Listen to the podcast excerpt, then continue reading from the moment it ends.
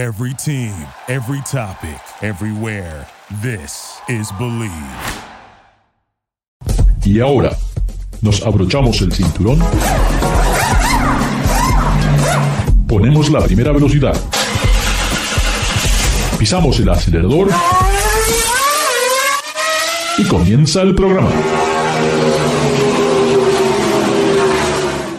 And we are back. This is Ricardo Garage Latino, like we do it every week. Remember, we don't talk about baseball, we don't talk about football. No, we just talk about everything that is automotive. If he has an engine, we have an interest. Today, I have the pleasure to share the, the, the virtual space with David Lohi. How are you? Doing great. Uh, greetings from uh, Monterrey, Mexico. uh, the United States, it's truck country. And I'm talking about pickup trucks and there's nothing in the world like the big pickups in the heavy duty segment, the working truck, the 3500s, the Ram, the the, the Chevy, the the Ford Super Duty. I mean, these are really monster trucks. And today, with these diesel engines that have so much power, I'm just in awe of how much this segment has grown and people are using them for everyday vehicles. That's to me is shocking. Uh, they're very luxurious but perhaps not the most comfortable w- uh, when you're on the highway. But definitely uh, these trucks are just incredible in terms of what they can do david. Well now that you mention it uh, i should say that yes th- this is uh, quintessentially, uh, quintessentially American, yeah. because uh, you know the uh, pickup that is uh, that is uh, popular worldwide is a one-ton pickup, which turns out to be either a compact or or a, or a mid-size.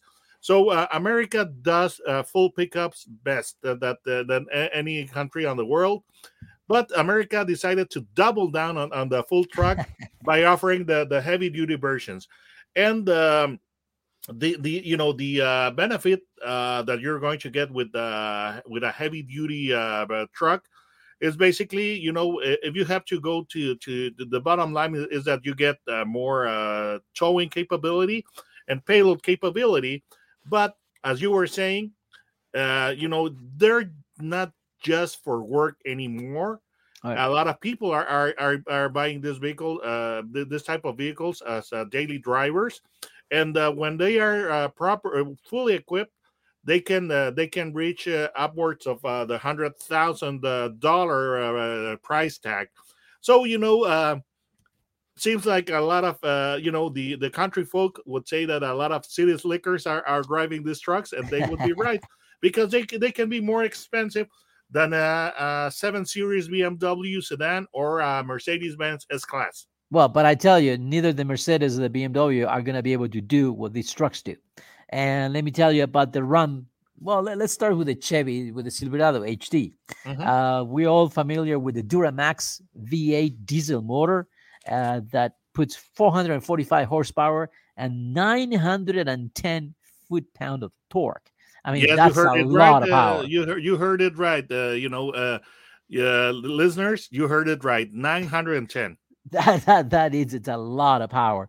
Uh, you know, uh, the dualies uh, are able to you know pretty much pull thirty six thousand pounds, which is just outstanding for a pickup truck. The way the chassis have to be reinforced and all that, it's just amazing. Now the Ford Super Duty uh, comes with a six point seven V8 diesel motor and the similar horsepower, but a thousand seventy five foot pound of torque. I mean, a thousand pounds. That is a lot of power for a pickup truck. Of course. And uh, you know, uh, one thing that is uh, that, that that is uh, worth uh, mentioning is that this torque is available at low uh, at low speeds.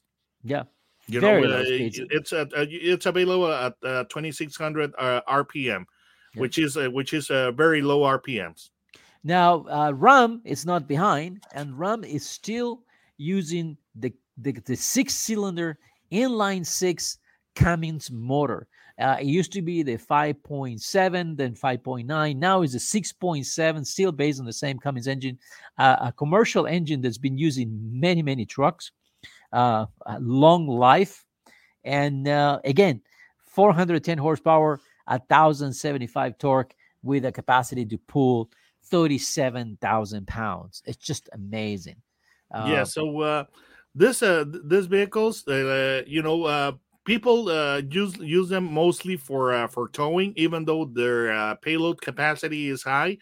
You know, they're they're, uh, seem they they seem to be more popular with uh, people who are uh, towing boats, uh, horses, uh, and uh, RVs. And and actually um, and we should remember you know that the united states really it's it's a country that you know there's only a handful of big cities but the rest of the country it's really country living. And Yes, when you when you're when you're in the farm you need a working truck and you need four-wheel drive and you need power to pull stumps to help move you know uh, the, the the sheep the, the cows the horses take all your dogs and uh, you you can't just really stop. And now with these interiors that are so premium, you're doing it in class. Yes, like like I said, uh, most of the uh, modern uh, conveniences are available and and uh, in these uh, trucks. Of course, you have to pay for them, but uh, they they definitely they used to be very uh, you know uh, very plain, but now they, they can they can be uh, really extravagant when, when it comes to their trims and their their equipment, and uh, you know this uh, th- these trucks. Well, um, I have noticed. I I live in uh, uh, 150 miles uh, south of Texas, uh, and we have a lot of American influence here. And of course, you will see a lot of uh, of the Rams and the F 150s, which uh, we call them uh, Lobos here for uh, I don't know for what reason. And we have the a lot of Silverados that we call uh, Cheyenne here and uh, in in in uh, Mexico. But the, these are the light duty uh, full size uh, trucks. When it comes to uh, full size heavy duty trucks you don't see that many here even though you can see some. I, i've seen some ram 2500s uh, the silverado hd is not available here in mexico but the one that uh, that, that i have seen that uh, people really like is is the uh, f2 uh, f2 uh, The Super Duty. f250 super Yeah, yeah. duty The Super Duty, yeah. and uh, you know they're they're, uh, they're very uh, they're very they have a lot of presence very imposing very very uh tough designs you know they're they're intimidating so uh, Yeah. And it's not only the size, but we have to remind everyone that when we talk about heavy duty, I mean they're heavy duty. They have special alternators, special radiators. Uh, the transmissions are reinforced. They have um, uh, coolers for the transmission.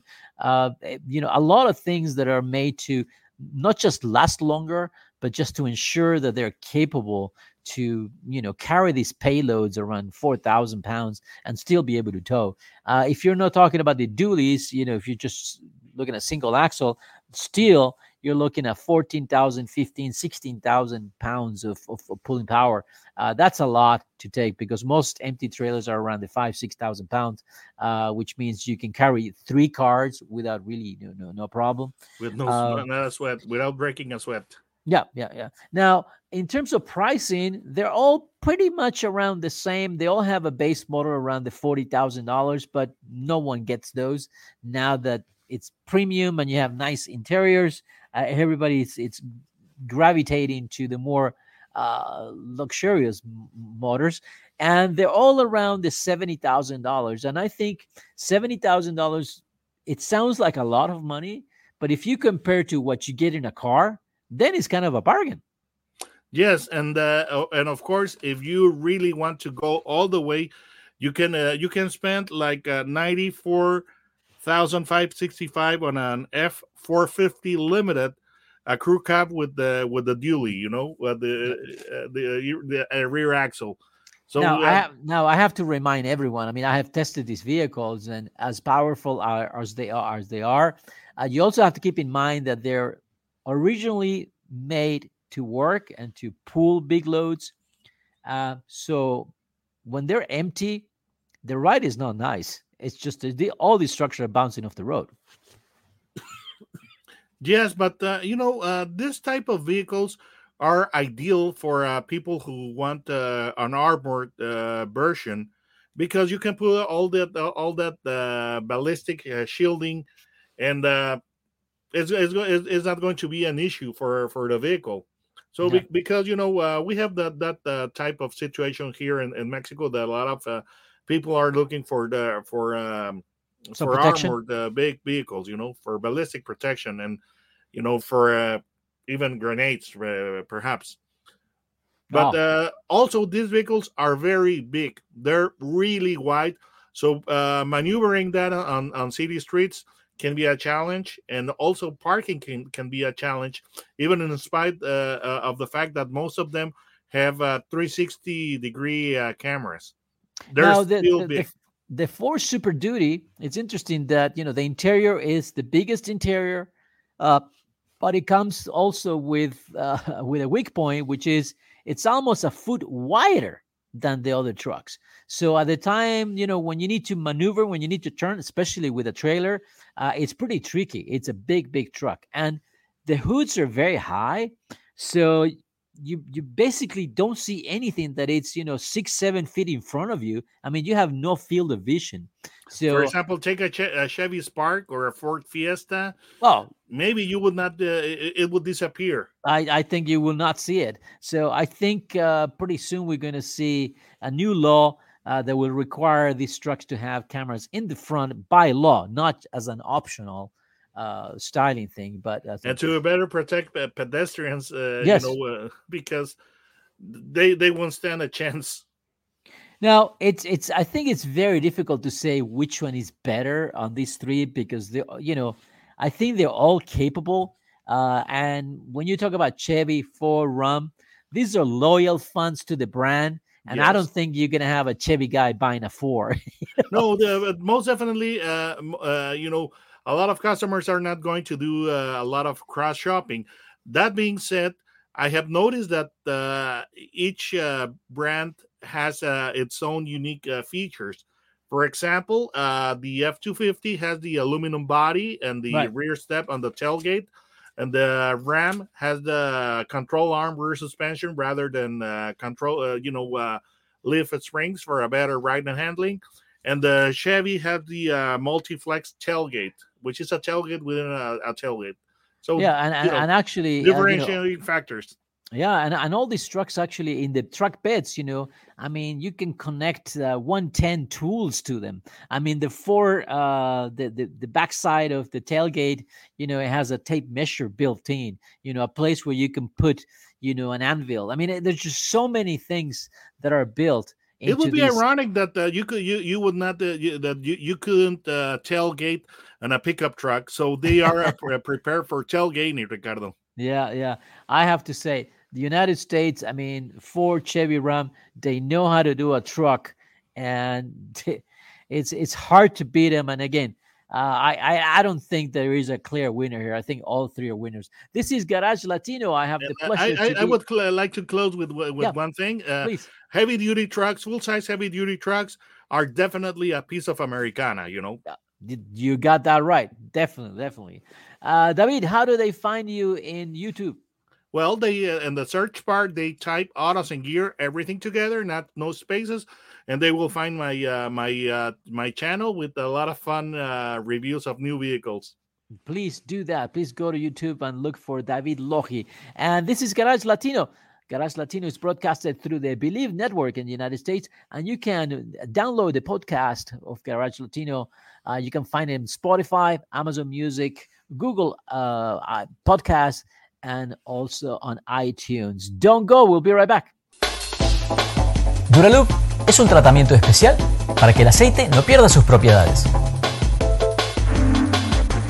Duraloop reduce la sedimentación de las partículas nocivas que dañan al motor. Duraloop disminuye la temperatura interna del motor y la fricción de los metales. Duraloop para que el motor dure más. Thank you for listening to Bleav. You can show support to your host by subscribing to the show and giving us a five star rating on your preferred platform.